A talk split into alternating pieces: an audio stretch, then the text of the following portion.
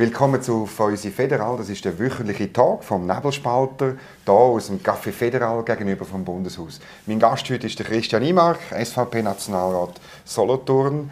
Und äh, mit ihm rede ich einerseits, wir müssen noch mal über das Mediengesetz reden.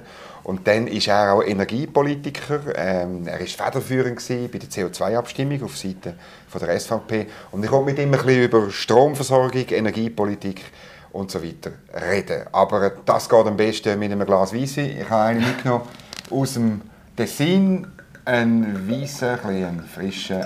Wir haben ja das Gefühl, äh, es wird jetzt alles gut im neuen Jahr und der Frühling kommt hoffentlich bald oder so irgendwie. Und dann aus der Sonnenstube von der Schweiz. Merci für den Besuch. Dankeschön. Zum Wohl. Ja, das Mediengesetz ist jetzt so ein richtig die, die, die Hauptphase oder vom, äh, vom Abstimmungskampf. Ähm, und, und ich weiß nicht, wie du mitbekommst. Ich habe wirklich das Gefühl, jetzt spielen die Befürworter ganz stark das Argument von der Lokalmedien. Die überleben, also sind schon, sind schon gestorben. Die, die es noch haben, überleben nicht ohne das Paket und das sind entscheidend und so. Du wohnst ähm, im Schwarzbubenland, einer vom Jura, aber Kanton Solothurn, auf dem Land, ähnlich wie ich auch. Äh, wie, wie, wie, siehst du das? Äh, bist du, ja, braucht es das für, euch, für eure Versorgung in eurer Region? Ja, also ganz jetzt speziell auf meine Region bezogen, wir sind medial sowohl von der Region Basel einigermaßen abgeschnitten als auch vom Kanton Solothurn abgeschnitten. Genau. Das heißt, wir haben hier unser eigenes Medium, unser Wochenmedium. Das finanziert sich über Anzeigen. Das nennt sich das, äh, das Wochenblatt. Da gibt es auch äh, redaktionelle Beiträge und äh, also das ist überhaupt nicht betroffen von, de, von dieser Die kommen da nicht über? Die, die, kommen, die kommen gar nicht ja. über und, und die sind auch nicht gefährdet. Die können, denen geht es gut, die können gut überleben. Mhm. Gehören übrigens auch zu, zum AZ-Verlag. Und äh, was noch interessant ist, oder, ich habe da kürzlich mit Journal Journalisten geredet, die äh, kantonale, kantonalen Journalismus machen. Äh, und die haben mir gesagt, dass sie haben sehr Respekt vor dieser Abstimmung und vor allem auch, wenn, wenn das allenfalls angenommen wird werden, dass sie dann eben gleich die Unabhängigkeit würden verlieren oder dass mindestens die Leute das Gefühl hätten, bei allem, was sie schreiben, sie, sie würden gar nicht unabhängig berichten.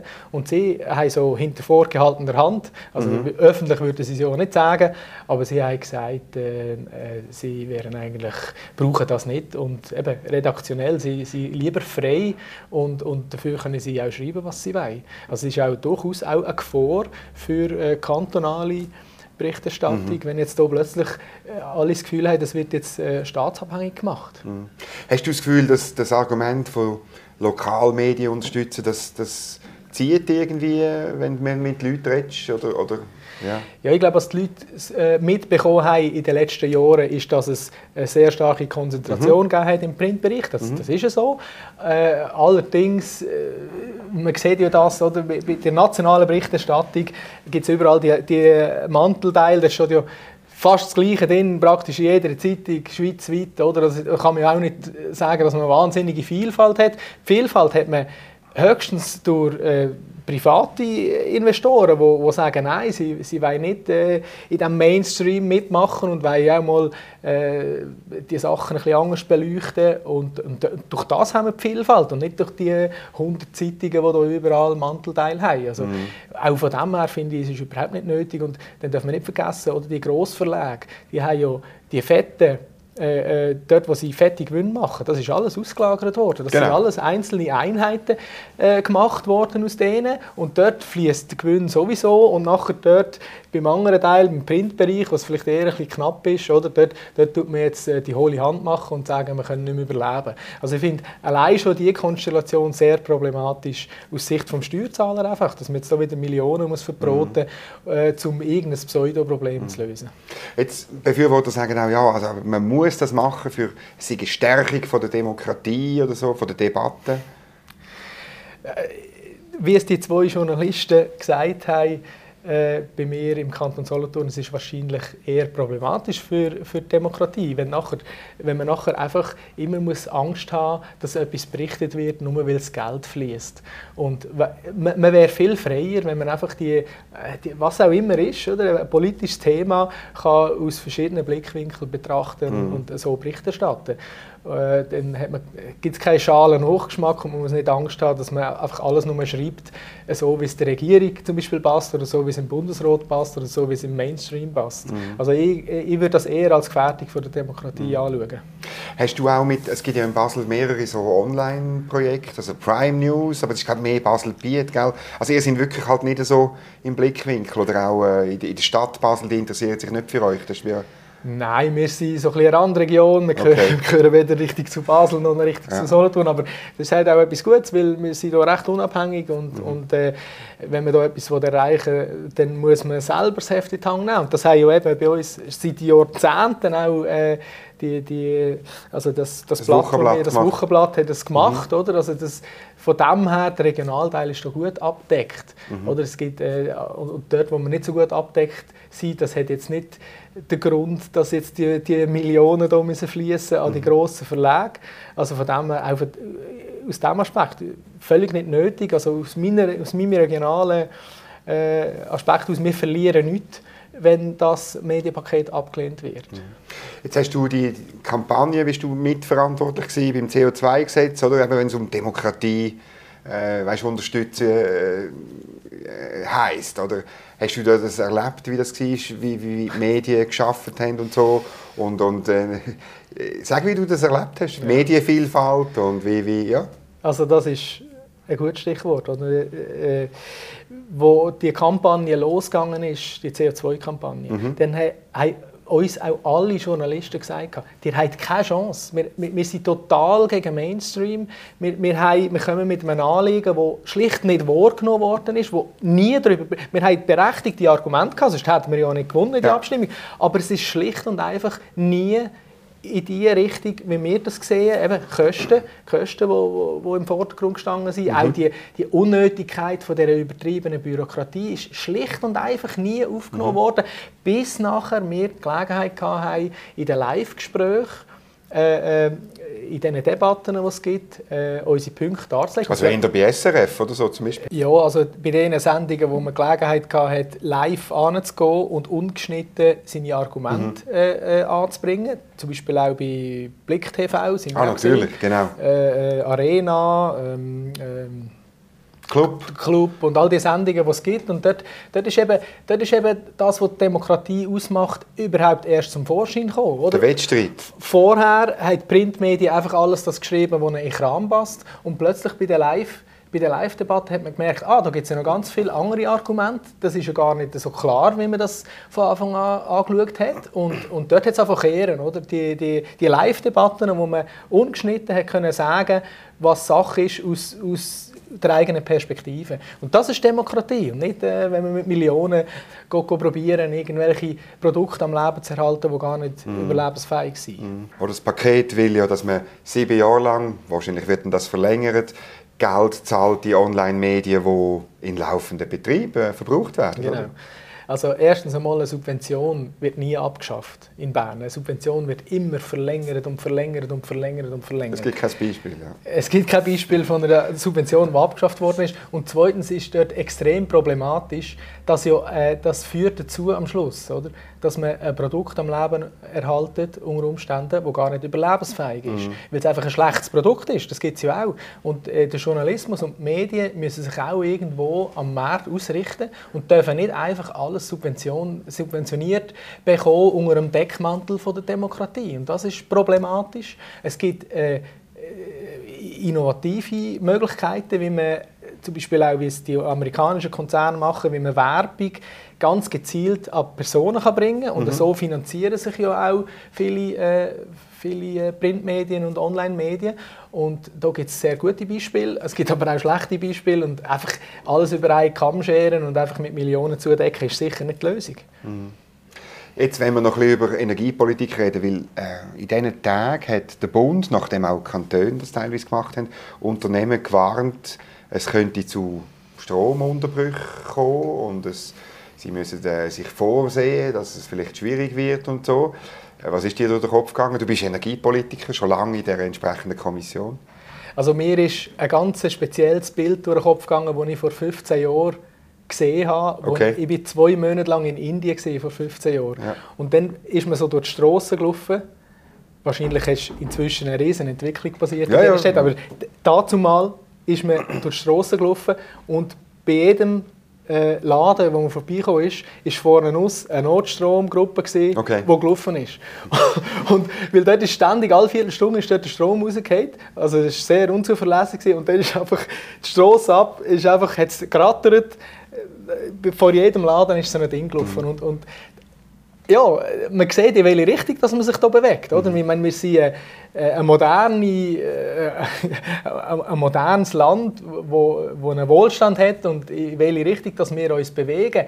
Wenn wir äh, eine schlechte Energiepolitik machen, in einem strategischen Bereich, das ist extrem gefährlich. Das klingt jetzt vielleicht lustig, wenn ich das Beispiel erzähle. Aber es ist eben sehr viel, was daran hängt. Oder? Nicht nur Spitäler, die Strom brauchen, natürlich auch, aber äh, die ganze Industrie und, und äh, die ganze Gesellschaft, die einfach unzuverlässiger wird, wenn, wenn wir den Strom nicht sichergestellt haben. Und das ist ein riesen Problem. Und jetzt fängt sich langsam das an auswirken, was wir eben schon vor, vor Jahren gesagt haben in dieser Abstimmung zum äh, damals zum Energiegesetz. Genau, Im 2017, Im glaube ich, 17 oder? ist das gewesen. und es hat ja schon angefangen im 11, wo Frau Leuthardt auch grossspurig den Ausstieg aus der Kernenergie verkündet hat.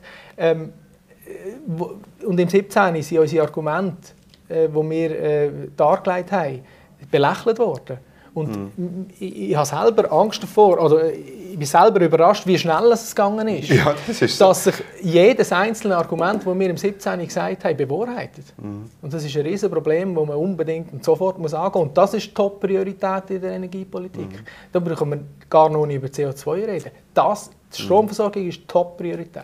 Ähm, wo, wo, wo liegt genau das Problem? Es hat, meine, die Frau Leuthardt hat gesagt, ja, wir könnten schon ein bisschen importieren von Deutschland oder von Frankreich und so. Es ist alles nicht so schlimm. Also man hat ja die, das Thema äh, bewusst äh, abgespielt im Abstimmungskampf.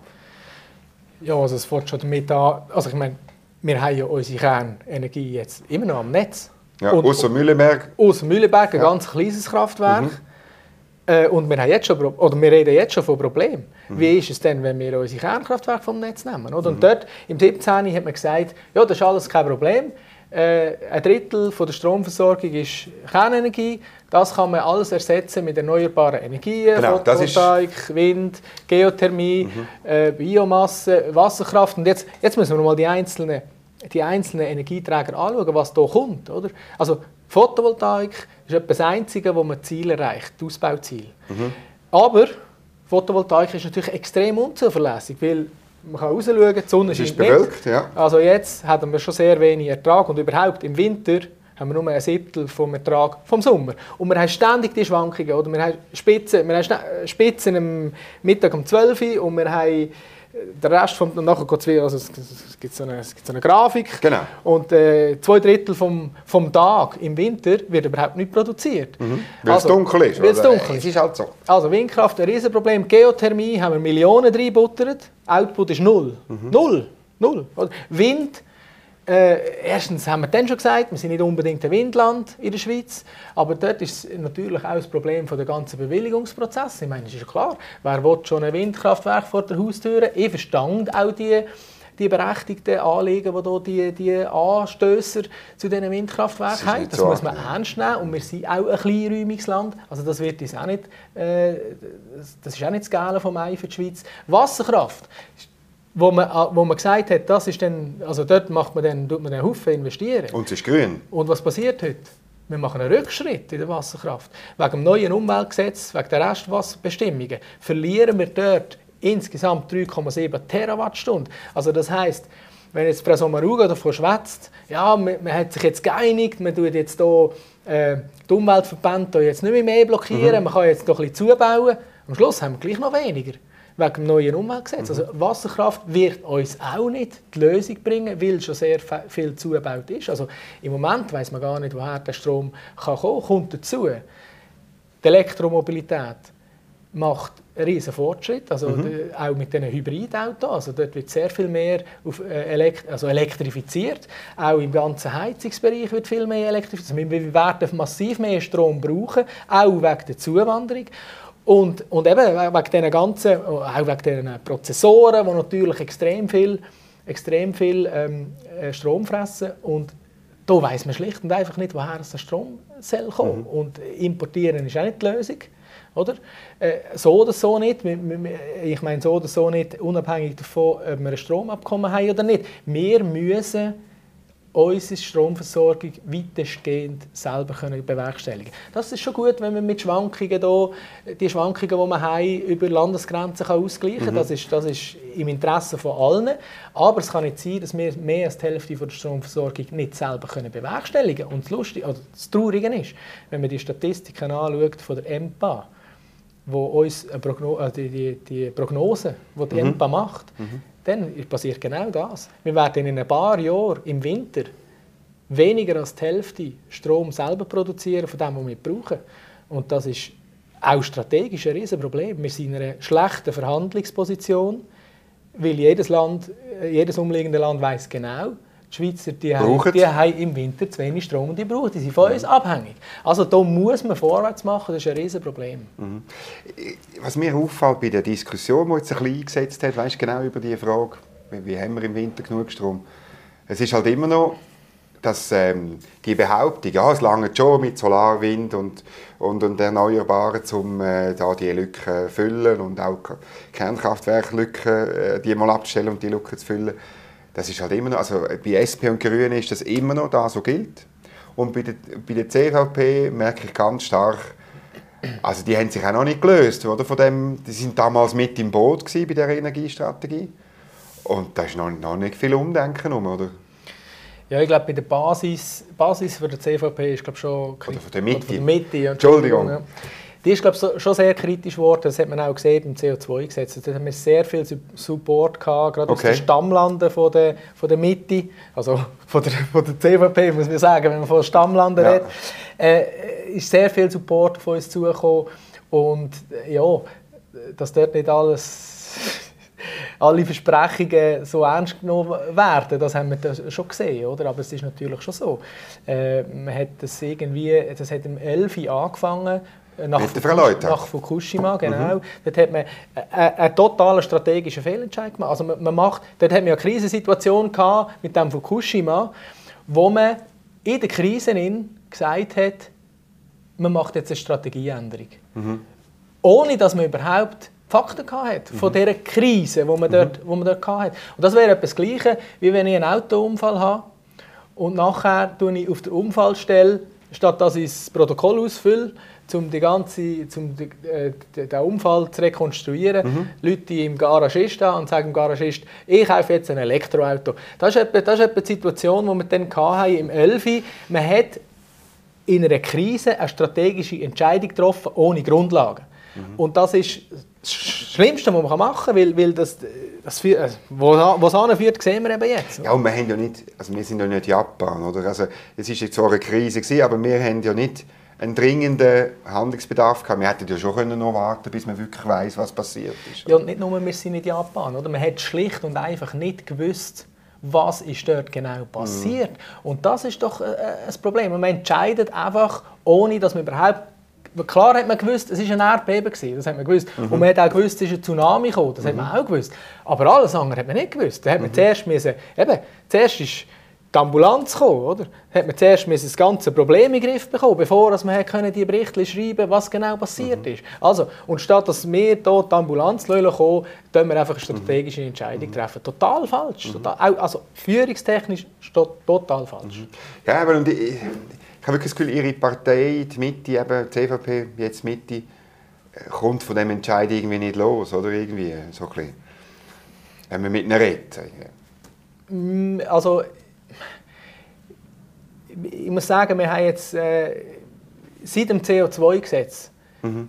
dunkt mir, haben wir eine bessere Art miteinander zu reden okay. in, der, in, der, äh, in, der in, der, Energiekommission, ja. als wir es vorher hatten. vorher haben wir extreme Dogmas gehabt, auch beim, auch beim CO2, oder?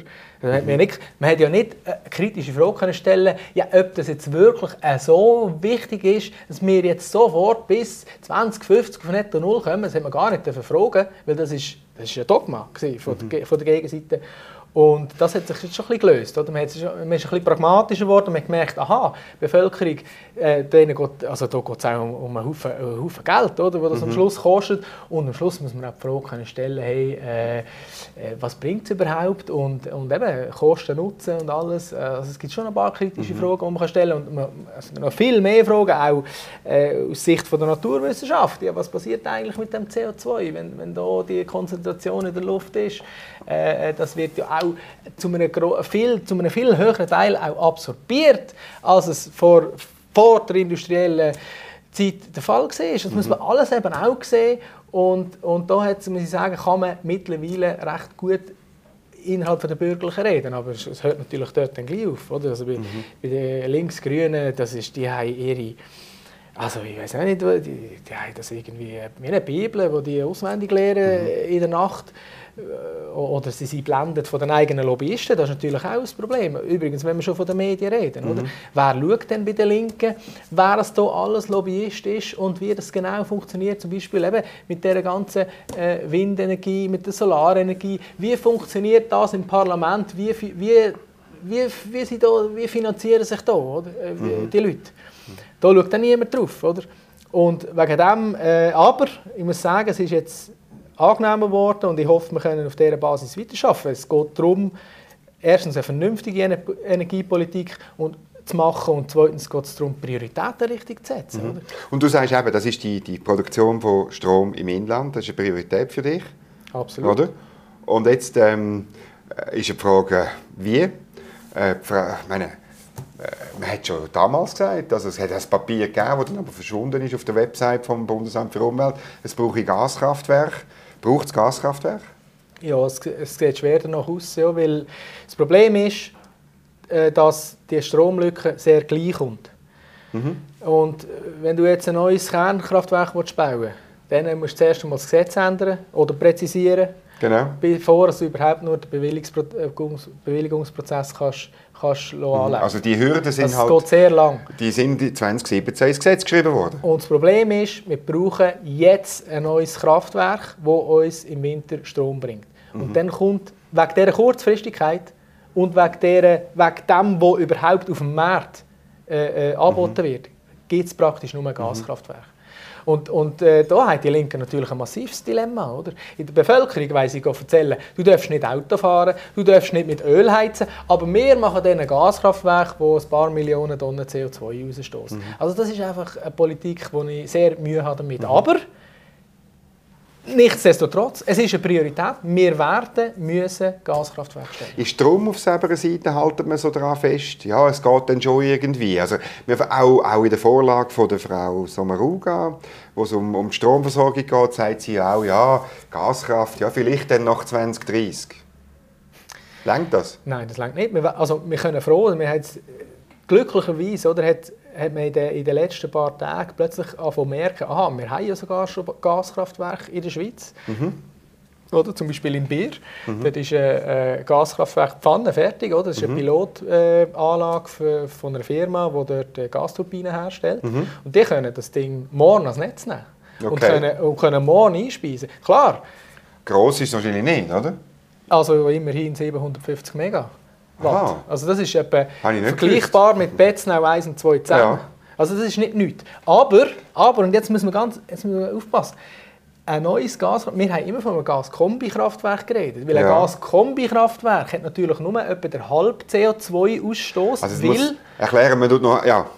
Weil äh, einerseits äh, wird Strom gemacht und andererseits wird Wärme genutzt. Genau, in den umliegenden Dörfern, Städten und genau. so Genau, und das, äh, durch die Kombination haben wir natürlich völlig eine andere Ausgangslage, wie wenn man einfach nur eine Gasturbine hat, wo man das Gas durchlässt und damit Strom macht. Mhm. Und das wird aber, also, wenn, wenn man von so einem Gaskraftwerk redet, wo nicht noch äh, äh, die Wärme verteilt, ja.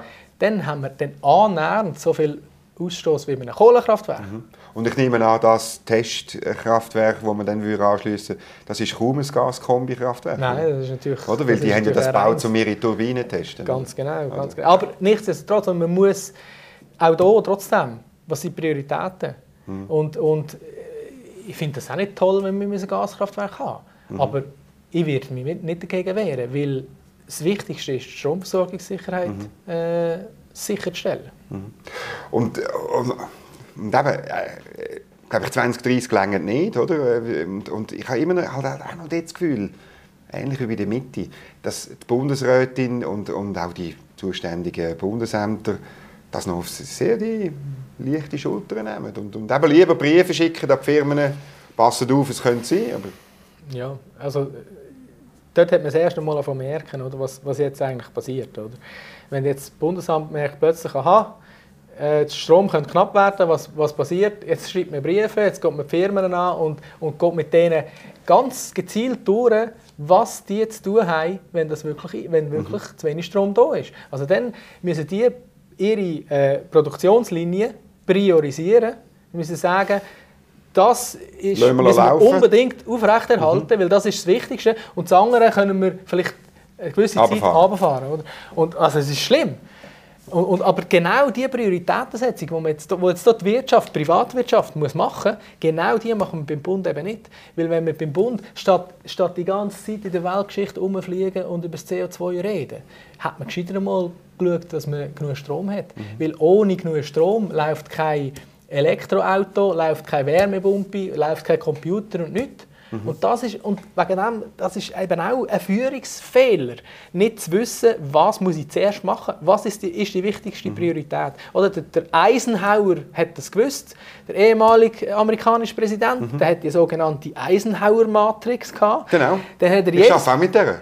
Genau, jedes Problem, das, habe ich, das mache ich auch, jedes Problem auf dieser Welt kann man auf die Matrix tun, da hat man zwei Achsen, Dringlichkeit und Wichtigkeit ja, und dann kann man genau banal. sagen, was muss ich zuerst machen. Genau, das, was oben links ist. Genau, und was kann ich delegieren und was muss ich gar nicht machen. Ja. Also, und das hat Sommaruga, Frau Sommaruga hat das offenbar nicht, sie weiß nicht, was ihre Prioritäten sind. Mhm. Und noch ganz viele andere Politiker zu Bern, ganz offensichtlich auch. Sie hat jetzt die neuesten Vorschläge gebracht wegen, wegen dem Klima, wegen dem CO2. Man hat den Eindruck, sie bringt einfach an verschiedenen Orten, bringt sie ja, nicht viel anders, als sie schon, schon, schon gebracht hat, oder? Ähm, ja, sie hat jetzt ein bisschen Angst, also sie, äh, wie soll ich sagen, sie kommt jetzt und sagt, ja, es darf nicht teurer werden. Oder mindestens das hat sie mal verstanden. Genau. Also es nicht darum geht, einfach äh, alles, was mit Öl und Gas läuft, äh, so teuer machen, dass sich die Leute das nicht mehr leisten können. Dass das nicht mehrheitsfähig ist, hat sie jetzt gemerkt. Aber äh, im Übrigen ist das erst ein Entwurf. Also das Parlament kann den schon auch noch verschlimmbessern, muss man auch sagen. Aber äh, trotzdem, es sind, es sind die gleichen Grundlagen, oder? Es ist lustig, wir sind, diese Woche haben wir wieder eine, UREC, gehabt, eine Energiekommission gehabt, und dann ist da genau wieder erzählt worden, was man da für Ziel hat und so weiter, oder? Und dann, dann haben wir gefragt, ja, was sind eigentlich da die Grundlagen? Was sind die Grundlagen? Ich, ja, das sind die gleichen wie beim alten CO2-Gesetz. Okay. Oder? Die gleichen Grundlagen. Ja, also ich muss sagen, da hat man etwas Wesentliches einfach nicht verstanden. Oder? Wenn man einfach die, das Gleiche nimmt und anders verpackt, oder ein eine andere Verpackungsschachtel drumherum macht und meint, die Bevölkerung wird das nachher fressen. Also, auch hier, das ist auch wieder ein Führungsproblem, auch wieder ein Problem von der Prioritätensetzung letztendlich. Und, also so können wir keine, keine gute Energiepolitik mhm. machen in diesem Land. Mhm. Jetzt begleitend haben äh, die Grünen und die SP eine Initiative gestartet für einen Klimafonds, 7 äh, Milliarden im Jahr, 3,5 bis 7 muss man sagen, äh, pro Jahr aus Steuermitteln oder Schulden. Dein Kommentar dazu?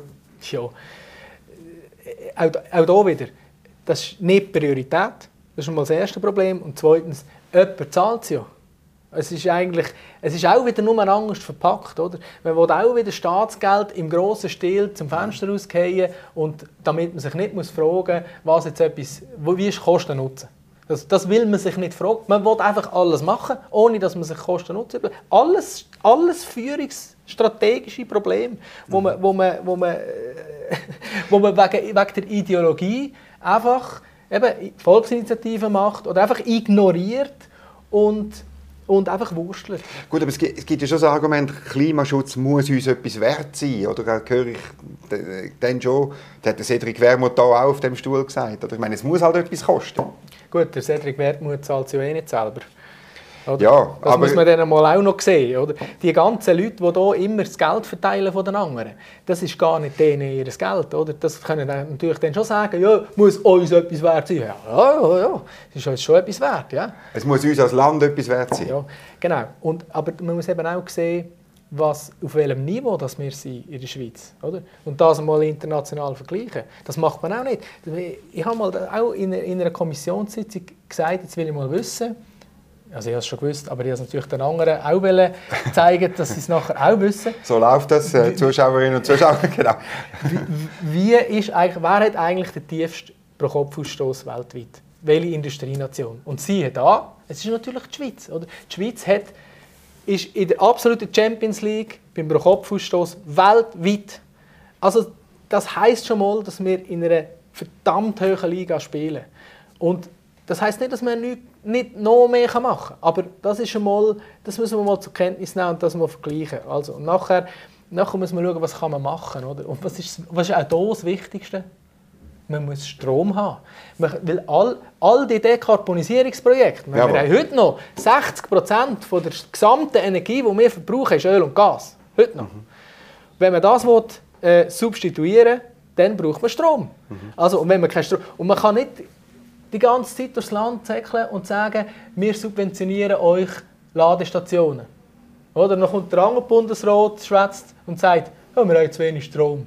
Oder das ist alles, das ist einfach kein Konzept dahinter. Oder? Man muss, das Pri- das Wichtigste ist Strom, ich habe es jetzt schon, schon hundertmal gesagt, aber das, das ist mir unerklärlich, wie man in so einer Branche, kann, oder in so einem Bereich kann arbeiten ohne dass man, dass man sich solche Fragen stellt. Oder? Es ist einfach zu viel Ideologie im Spiel. Deiner Meinung nach in der Energiepolitik, welche Prioritäten muss man jetzt dringend angehen? Also eben, wir müssen Stromversorgungssicherheit gewährleisten. Das heißt, wir brauchen so schnell wie möglich mehr Strom.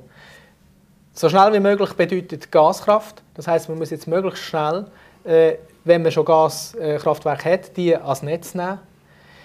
Äh, dann muss man neue Gaskraftwerke bauen und gleichzeitig muss man auch über das äh, Bauverbot von der Kernenergie nachdenken, respektive das beseitigen oder präzisieren, sodass man äh, eine nächste Generation äh, Kernkraftwerke in der Schweiz kann bauen kann. Weil wir brauchen auch, in 20, das ist dann eher langfristig, wir brauchen auch in 20, 30 Jahren, brauchen wir in 50 Jahren brauchen wir auch noch genug Strom und äh, am besten sauberen Strom, am meisten sauberen Strom machen wir eben mit der Kernenergie. Und gleichzeitig muss man natürlich auch über die Laufzeitverlängerung von der bestehenden Kernkraftwerke nachdenken, respektive das wird dann wahrscheinlich auch noch etwas kosten, weil am Schluss ist es ein ökonomischer Entscheid vom Betreiber, ob ich mein Kraftwerk stilllege oder nicht. Aber auch das gehört, weil wir müssen, wir können schlicht und einfach nicht, äh, uns nicht erlauben, jetzt die Kernenergie äh, im jetzigen Stand noch, noch darauf zu verzichten. Einer der Betreiber, Alpic, ist gerade offenbar an Weihnachten ähm, zum Bund gerannt und hat gesagt, er brauche ganz dringend ganz, ganz, ganz viel Geld. Er hat es zwar mittlerweile wieder zurückgezogen.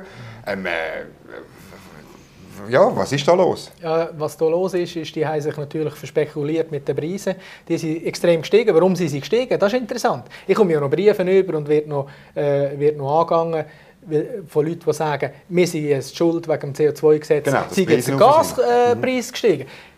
Richtig ist, der Gaspreis und der Strompreis sind gestiegen, weil das Angebot äh, äh, reduziert worden ist. Das heißt, man hat in der Corona-Zeit Kohlekraftwerke stillgelegt, was ja grundsätzlich gut ist, aber nachher, wo die Wirtschaft wieder richtig äh, angelaufen ist, hat man natürlich weniger Strom gehabt. Und was passiert jetzt? Deutschland nimmt AKWs vom Netz, also der Preis, der Gas- und der Strompreis wird weiterhin steigen. Und, und, und das ist, weil man das Angebot verknappt. Umso mehr müssen wir unbedingt eigene, mehr eigene Kraftwerke haben, äh, die Strom produzieren. Und äh, ja, äh, da- da- das ist, das ist passiert. Und- Damit und- das und nicht mit passiert, dem- was du in Indien gesehen hast. Und mit, genau, und mit dem haben wir offenbar bei der Alpig nicht gerechnet, Mhm. sodass man das Risiko von einem Liquiditätsengpass gesehen hat und hat dann das Gesuch offenbar de deponiert. Ich habe das nicht gesehen, aber es Mhm. ist scheinbar so. Und es hat sich aber offenbar inzwischen wieder zurückgezogen. Aber es zeigt einfach die Volatil Volatilität und einfach auch die Risiken, die wir hier haben. Mhm. Und dann, dann muss man mehr Beachtung schenken. Gut, dann hoffen wir, das wird gemacht oder die Debatte darüber wird äh, gemacht werden im Bundeshaus mit dir. Merci vielmals. Danke, für den Besuch. Merci.